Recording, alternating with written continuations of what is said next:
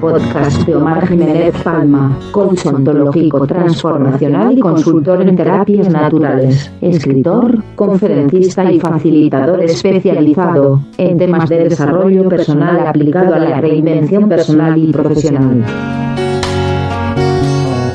Hola, te doy la bienvenida al podcast Desarrollo Personal sin Límites. Desafío 2020, un entrenamiento consciente de vida que reúne las mejores técnicas de desarrollo personal y está creado para quienes desean autosuperarse y eliminar eh, definitivamente todos los bloqueos mentales, emocionales, espirituales y físicos que están impidiendo su reinvención personal y profesional. Hola, hola, ¿cómo estás? En este nuevo capítulo voy a hablarte de cómo podemos administrar nuestras emociones y utilizarlas positivamente a nuestro favor para poder tener una mejor actitud de vida consciente y también poder realizar un trabajo consciente. Sentir las emociones, cualesquiera que sean, siempre es sano para nosotros, porque forma parte de nuestra realidad, forma parte del momento presente de lo que vivimos y también nos traen una información valiosa. Pero el hecho de que sintamos estas emociones no significa que tengamos que obedecer a las cosas que nos dicen.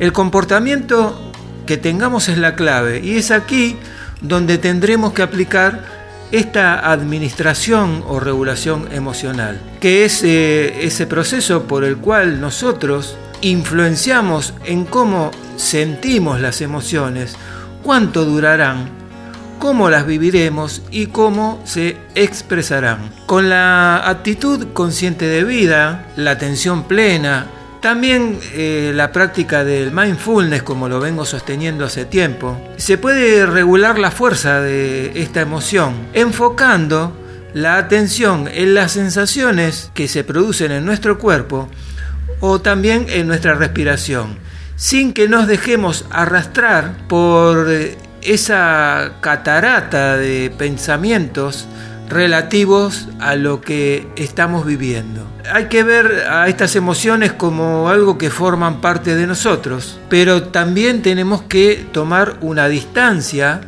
bastante prudente de ellas, pues nosotros no somos esa emoción, la emoción ocurre y la atención que nosotros pongamos sobre estas emociones la podremos también dosificar o regular con un caudal determinado de la respiración cuando estemos practicando la actitud consciente. Además de poder regular los sentimientos, la atención plena o actitud consciente nos aporta una dosis de inteligencia emocional superior con la cual podremos profundizar en las causas de cada emoción, puesto que mm, cada emoción nace de el encuentro que se produce entre lo que deseamos y la realidad. Muchas veces, o la mayoría de las veces, nuestros deseos no coinciden con la realidad.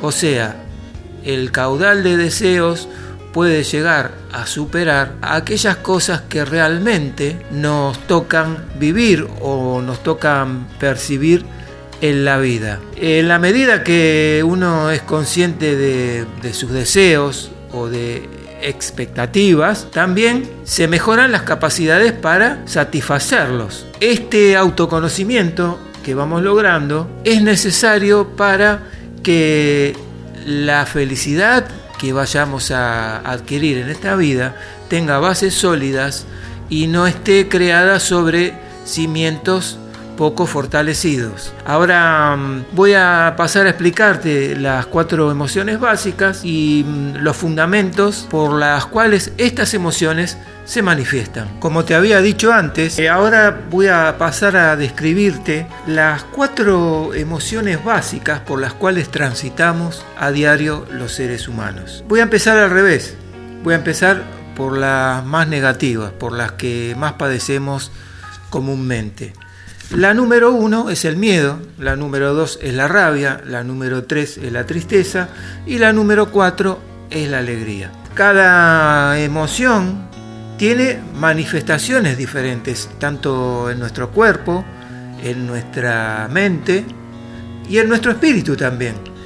Y también tienen una gran influencia en cómo nos comportamos, en qué utilidad le damos a esos comportamientos, qué inconveniente nos traen y mm, cómo los comportamientos que surgen de estas emociones son distorsionados. Entonces voy a ir al miedo. El miedo tiene diferentes manifestaciones corporales, como ser agitación o tensión en las piernas, tensión en el cuello, tensión en los hombros, mucha carga en los hombros. Generalmente decimos, mira la mochila que llevo en los hombros, la mochila que llevo a mis espaldas, tengo el cuello muy tensionado, tengo el cuello duro, siento como que me han puesto dos piedras muy pesadas sobre mis hombros. Todas estas maneras de, de percibir la emoción están relacionadas con el miedo, con la tensión que nos produce el miedo que sentimos ante una situación determinada. También lo podemos sentir en la cara, porque el miedo nos produce una coloración diferente en la cara. La gente se pone generalmente pálida, se pone amarillenta y está sintiendo miedo. También siente agitación, la respiración se acelera, la respiración se hace más entrecortada, se hace más cerrada. Todos esos son este, indicadores de miedo. El comportamiento que surge de estas manifestaciones es, por ejemplo, encogerse, sentirse que uno se achica, sentirse como menoscabado, como disminuido. Tiene tendencia a huir también, o tiene tendencia a la queja, y también tiene una tendencia que puede aparecer, que es la parálisis. Muchas personas se paralizan ante el miedo. Y es por eso que se dice que el miedo paraliza y el miedo detiene todo aquel potencial de creatividad que tienes en el momento de que el miedo aparece. ¿Y qué utilidad le podemos dar a todo esto que sentimos? Bueno, nos puede ayudar a discernir eh, de los peligros, nos puede ayudar a huir de los peligros, nos puede ayudar a proteger a nuestros seres queridos, porque en un momento de miedo lo primero que hacemos es tratar de salvar a alguien que queremos, ¿no? de protegerlo. También nos permite prepararnos, ponernos en alerta ante una situación difícil. Y también nos permite actuar con precaución. Estos son eh, algunas de las utilidades. Por supuesto que habrá otras más y van a ser bastante diferentes en otras personas. ¿Qué inconveniente nos trae? Bueno, sentir esto nos trae inseguridad, nos trae desconfianza, nos produce mucha ansiedad, nos vamos mucho hacia el futuro, queremos que las cosas sean ya, o también nos puede producir lo contrario, nos puede paralizar, nos puede agobiar, nos puede poner impacientes. O tal vez eh, por el miedo nos podemos poner quizá más autoritarios, ¿sí? En respuesta a, en respuesta a esto que estamos sintiendo. Y mm, también hay distorsiones respecto a todos estos comportamientos. Una de las distorsiones es hacernos sumisos, no arriesgarnos, no tomar decisiones, intentar ser perfeccionistas. Tal vez querramos a través de otros comportamientos esconder estos, para que los verdaderos comportamientos no se muestren. Ahora tenemos la rabia. Por ejemplo, la rabia en el cuerpo hace que la mayoría de las personas se sonrojen, se les ponga la, cara muy roja y que se sientan muy acalorados. También las manos y los pies tienden a ponerse más calientes, tienden a adquirir temperatura.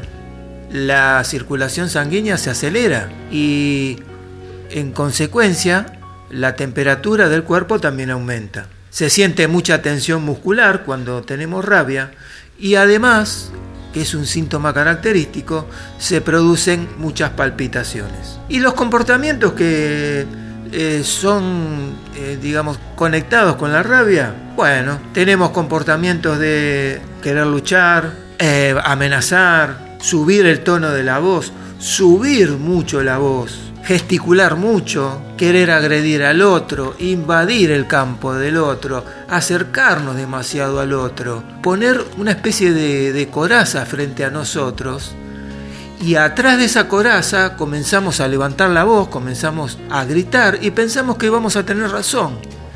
Si estamos con rabia, siempre vamos a querer tener razón y eso no quiere decir que la tengamos. Además, ¿qué utilidad nos puede traer sentir rabia? Bueno, tal vez nos sirva para defender eh, derechos, defender puntos de vista o, o defender ciertos pensamientos que tengamos y esto no quiere decir, como te decía antes, que tengamos razón.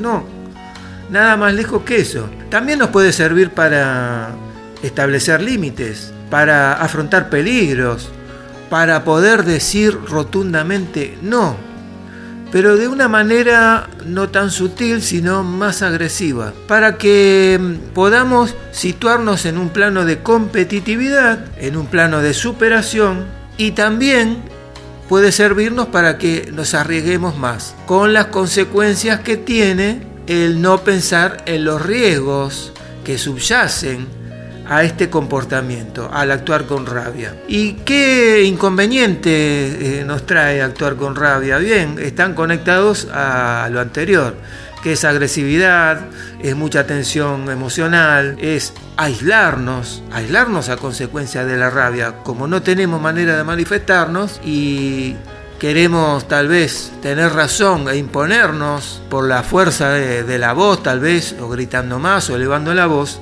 nos encerramos en nosotros mismos y nos aislamos. Sentimos también enojo, deseo de venganza, pero eso también nos trae mucha culpa. Este comportamiento también trae distorsiones, porque pueden surgir eh, distorsiones relacionadas con la violencia, con el autoritarismo, con la intolerancia, con el exceso de crítica hacia algo, hacia determinadas cosas o hacia las personas también. Ahora, eh, respecto a la tristeza, eh, lo que se manifiesta en el cuerpo generalmente está situado en la garganta, en los ojos. Se manifiesta como una voz debilitada, como una voz floja, eh, sin caudal, como falta de energía, como una necesidad de no comer, o sea, como falta de apetito también se manifiesta. Y los comportamientos relacionados son el lamento,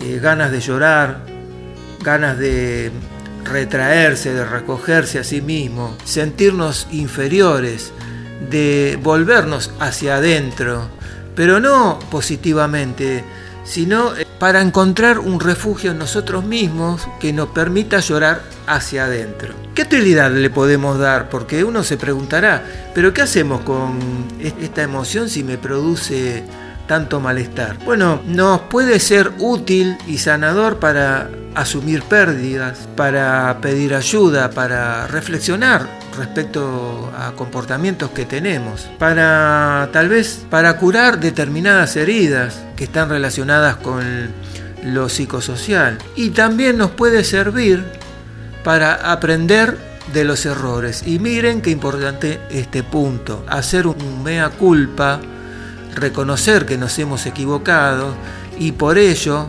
podemos aprender. Pero también esto nos puede traer un inconveniente, o sea, tener este sentimiento de tristeza nos puede producir apatía, producir eh, desinterés, nos puede traer pesimismo continuamente, nos puede producir también depresión. Y también hay distorsiones sobre estos comportamientos. Bueno, una de las distorsiones comunes es el sentirnos víctimas, el sentirnos indefensos, el sentirnos incapaces, el decir eh, yo no puedo, esto no está hecho para mí, esto me va a salir mal. También nos produce insensibilidad y también nos produce mucha indecisión, demasiada indecisión. Y por último tenemos la alegría, que la alegría es todo lo opuesto al miedo. Y esto en el cuerpo se manifiesta y se ve como ninguna otra emoción en el sentido positivo de las cosas. Por ejemplo, en el cuerpo se produce una gran energía, una gran alegría, lo sentimos en el pecho, sentimos como que nuestra cara hasta cambia de forma y cambia de color también. Nuestro cuerpo se siente más ligero, nos da ganas de correr, nos da ganas de, movernos, de saltar, estamos más animados, sube la voz, la voz cambia el tono, cambia el color, tenemos más empatía con los demás, se siente más el énfasis en las cosas que hacemos. Los comportamientos relacionados son muy, muy evidentes. Sonreír, reír, querer abrazar a los demás, tocar, invitar, compartir y jugar, que hace mucha falta entre los seres humanos. Necesidad de encontrar, de explorar, necesidad de cantar, de manifestarnos. Tenemos mejor el humor y la sensibilidad a pleno. ¿Y qué utilidad le podemos dar a esta emoción? La utilidad es muy positiva porque sirve para crecer, para desarrollarnos interiormente, para crear vínculos sociales para mejorar nuestra creatividad, para sentirnos más innovadores, para descubrir cosas, para participar, para formar parte de grupos, para motivar a otros y para motivarnos a nosotros mismos también. Sentir que el esfuerzo que realizamos vale la pena. Pero te preguntarás si esto trae algún inconveniente y tal vez si estamos demasiado eufóricos podemos tender a la dispersión, a que no planifiquemos, a que nos esforcemos de más sin medir el caudal de toda esta energía. Tan malo es tener demasiada energía como no tenerla. Normalmente cuando vamos perdiendo energía pasamos hacia la tristeza, pero cuando nos sentimos demasiados eufóricos, si no medimos esa euforia, podemos cometer grandes errores que tal vez pagaremos toda la vida. Entonces no dejemos que esta euforia nos lleve hacia la derrota. Y también esto trae una distorsión en nuestro comportamiento, que es que el exceso de confianza nos produce tal vez exceso de orgullo, un exceso de arrogancia, hace que no veamos la realidad por lo que le explicaba de la euforia, que nos, de alguna manera, si bien eleva nuestra energía, hace que nos pongamos un poquitín ciegos y querramos hacer todo atropelladamente. Total, como tenemos tanta energía, tenemos para derrocharla y las cosas a mí solamente me van a pasar de la mejor manera y no tengo eh, motivos para equivocarme. No, al contrario, hay que ser un poco más mesurado y ver bien el camino y saber hacia dónde vamos a dirigirnos. También puede producirnos una falta de sensibilidad porque es tal la energía que tenemos, tal la fuerza eh, avasalladora que desarrollamos, que sea un aspecto negativo a la hora o al momento de relacionarnos con los demás, porque los demás también pueden interpretar que los queremos avasallar, que somos demasiado arrogantes y que tal vez querramos pasar por encima de ellos.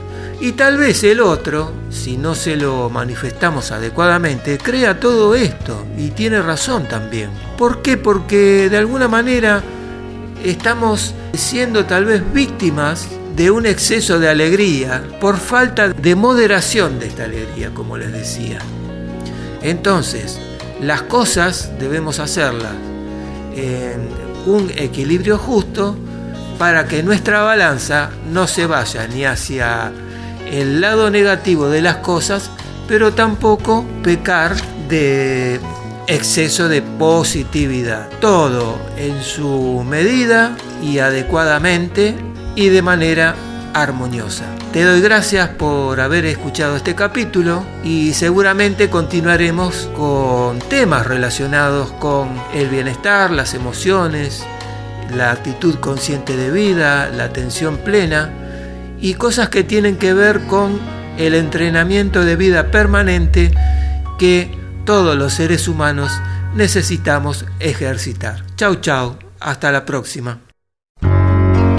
Gracias por haber escuchado este podcast y si crees que este material es interesante y además te sirve para profundizar en tu camino de desarrollo personal y profesional, te invito a que te sumes al proyecto a través de Patreon. La dirección para acceder es patreon.com barra a la derecha desarrollo personal sin límites. Allí podrás convertirte en un patrocinador y podrás tener acceso exclusivo a contenidos que aún no están publicados y que tengo reservado para quienes patrocinen este proyecto a través del sitio Patreon. Te vuelvo a repetir la dirección para poder acceder es patreon.com barra a la derecha desarrollo personal sin límites. Desde ya agradezco tu colaboración y apoyo y te deseo éxitos. Hasta pronto.